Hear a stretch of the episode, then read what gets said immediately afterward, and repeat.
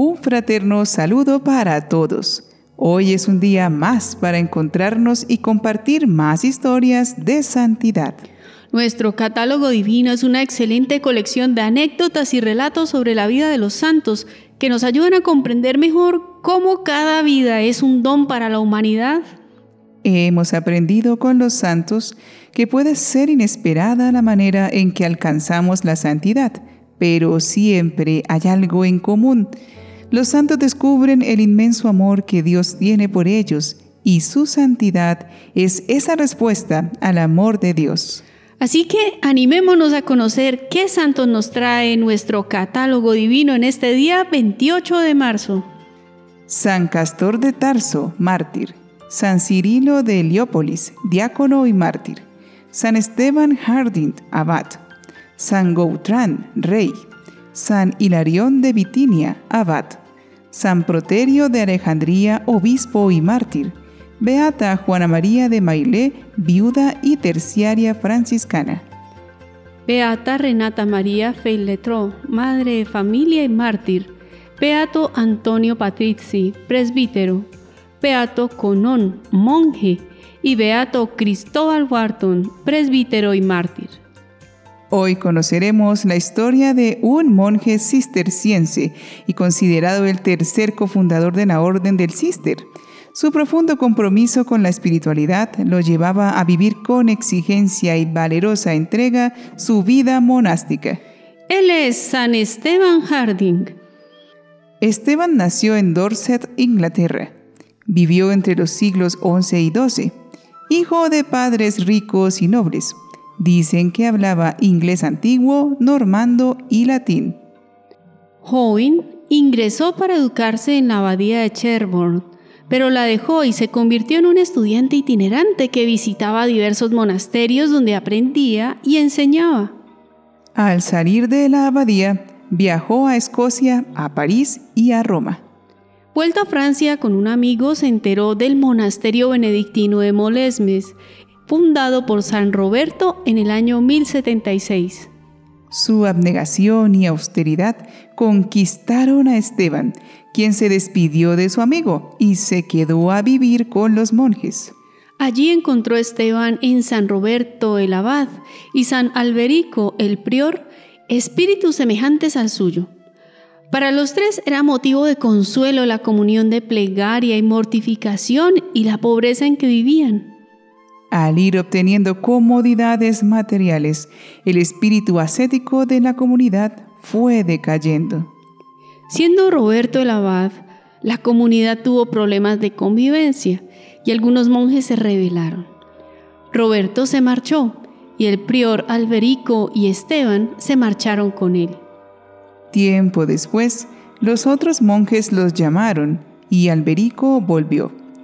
Roberto y Esteban permanecieron solos y Alberico, viendo que Molesme no podría llevar a término su ideal monástico, fue con 22 monjes más a reencontrarlos.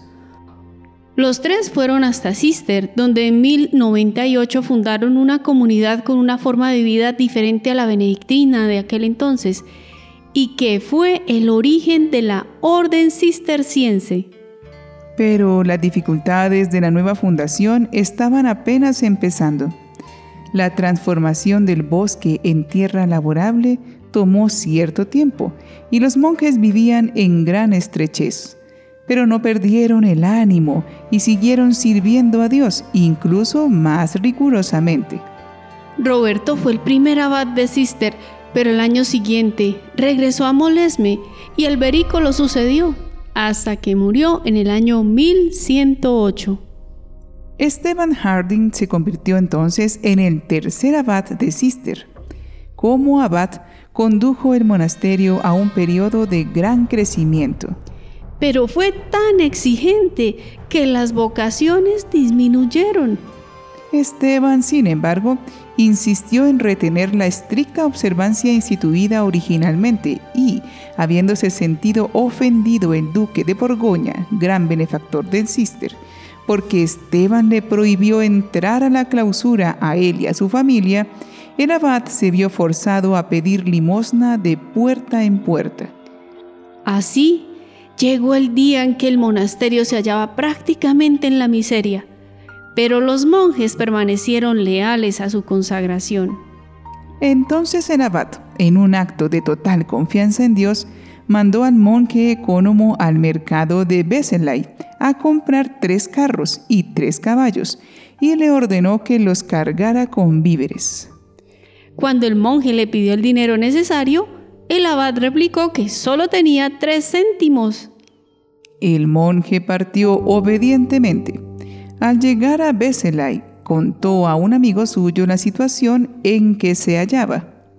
El buen hombre corrió al punto a la cabecera de un rico vecino que estaba en su lecho de muerte y deseaba repartir sus bienes a los pobres. Y consiguió que él pagara toda la mercancía. Sin embargo, el número de monjes seguía disminuyendo en el cister. Una misteriosa epidemia empezó a diezmar a los que quedaban, de suerte que Esteban, a pesar de su heroico valor, no pudo menos de preguntarse si estaba haciendo realmente la voluntad de Dios. En esa situación pidió a un monje moribundo que si Dios se lo permitía, volviese de la tumba a iluminarle sobre la voluntad del Señor. Poco después de su muerte, el monje se apareció a Esteban, cuando éste iba a partir al campo, y le dijo que Dios no solo estaba contento de su manera de proceder, sino además que... El monasterio se verá muy pronto lleno de monjes que, como abejas afanosas que revolotean alrededor de la colmena, irán a fundar nuevas colonias en diversas partes del mundo. Satisfecho con esa respuesta del cielo, Esteban aguardó pacientemente el cumplimiento de esta profecía. Pero nadie hubiera podido prever hasta qué punto se iba a cumplir. Inesperadamente le llegó un providencial auxilio. En el año 1112, unos 30 jóvenes se acercaron al monasterio. Querían ser admitidos como novicios, los dirigía un joven y animoso noble borgoñón de nombre Bernardo, y los demás eran amigos y parientes suyos. A partir de ese momento, Esteban estaba entregado a dos grandes tareas, la formación de San Bernardo y la redacción de las constituciones de la orden cisterciense. De todas partes afluyeron postulantes con ansias de penitencia y sacrificio. Gentes de distintas condiciones y estados fueron golpeando las puertas de la abadía. Se multiplicaron las fundaciones entre el año 1112 y 1119. Se fundaron 12 nuevas casas cistercienses. Sus talentos como organizador eran excepcionales. Instituyó el sistema de capítulos generales y visitas regulares para asegurar la uniformidad de todas sus fundaciones redactó la famosa Carta de la Caridad para todos los monasterios unidos al Cister. Las abadías debían estar fuera de los poblados y reflejando pobreza y sencillez. No tendrían otras tierras más que para cultivar, y la única ocupación de los monjes serían la oración y el trabajo manual. No tendrían los monjes propiedades ni rentas y vivirían de su trabajo. Sus conocimientos se centrarían en lo necesario para ejercer el sacerdocio. Durante 25 años, Esteban rigió la abadía y toda la orden cisterciense. A pesar de todas estas restricciones, los cistercienses se vieron obligados por los problemas de la iglesia y del siglo a salir de los claustros para combatir la herejía, para predicar en los países eslavos, para mediar en la lucha entre el papado y el imperio, para predicar las cruzadas. Hacia el año 1125 se fundó el primer monasterio femenino de la orden en Borgoña. En 1133, Esteban renunció al cargo a causa de la edad y la mala salud y, casi ciego, murió al año siguiente, el 28 de marzo del año 1134. Oremos para que el Señor nos dé el deseo de crecer espiritualmente.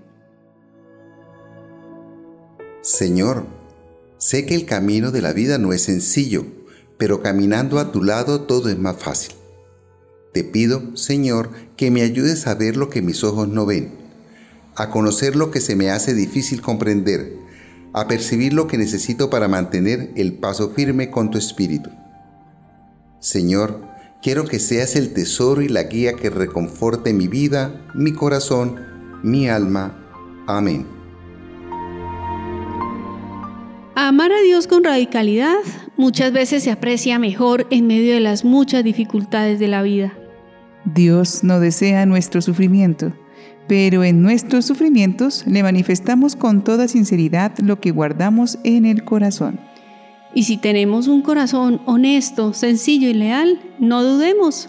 Dios será muy pronto y generoso en su auxilio. San Esteban Harding ruega por nosotros.